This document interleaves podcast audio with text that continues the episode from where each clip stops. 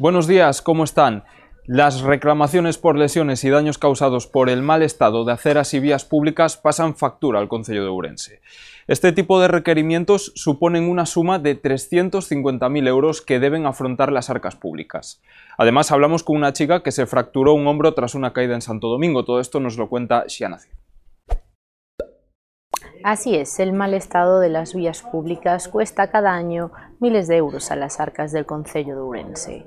En esta ocasión hablamos con una vecina que se cayó en la calle Santo Domingo cuando salía de su trabajo y se rompió el homóplato derecho. Ahora espera una intervención quirúrgica y le tendrán que colocar una placa de hierro así como diversos tornillos. Asegura que ahora mismo lo más importante es su salud, pero se plantea la posibilidad de denunciar al Concello por esta caída. La actualidad local trae más temas, por ejemplo, la avería que colapsó la línea de alta velocidad a Madrid este domingo.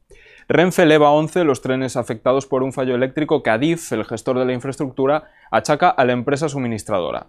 La circulación ya regresó a la normalidad a mediodía de ayer, tal y como confirmaron desde Renfe, aunque se registraron retrasos de más de dos horas a primera hora de la mañana.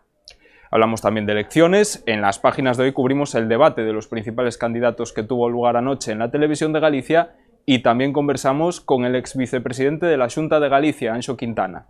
El nacionalista destaca que el BNG es un partido más adulto que el que se presentó a las autonómicas en 2005. Con el charlo Miguel Cao. El ex vicepresidente de la Junta de Galicia, Anxo Quintana, analiza cómo ve las próximas elecciones autonómicas del 18 de febrero. En la entrevista considera que el BNG tiene una oportunidad ganada a pulso y además de que la clave está en que la gente se lo crea.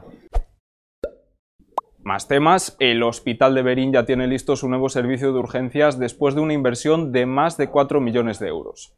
En páginas de Entroido nos vamos hasta Vilamea, en Lobios, una localidad en la que los vecinos recuperaron sus tradiciones ancestrales. Y cerramos con deportes repasando la situación del Arenteiro. El club de Ocarballiño se queda en tierra de nadie después de rascar solo un punto frente a los dos últimos equipos de la tabla. Pueden profundizar en todos estos temas en la edición en papel de la región y seguir toda la actualidad de la provincia a través de nuestra edición digital, laregion.es. Les agradecemos como siempre su atención, disfruten del café y tengan un feliz martes. Thank you.